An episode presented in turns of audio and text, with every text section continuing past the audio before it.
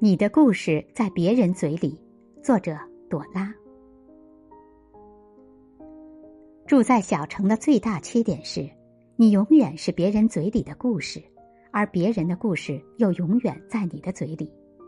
结果，故事从你的嘴到别人的耳朵，然后再从别人的嘴里到另一个人的耳朵，就这样一路流传下去。最后，你会听到你的故事。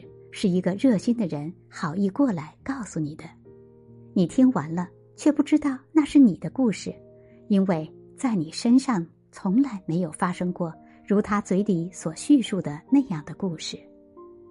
到底那是谁的故事？哦，原来是集体创作。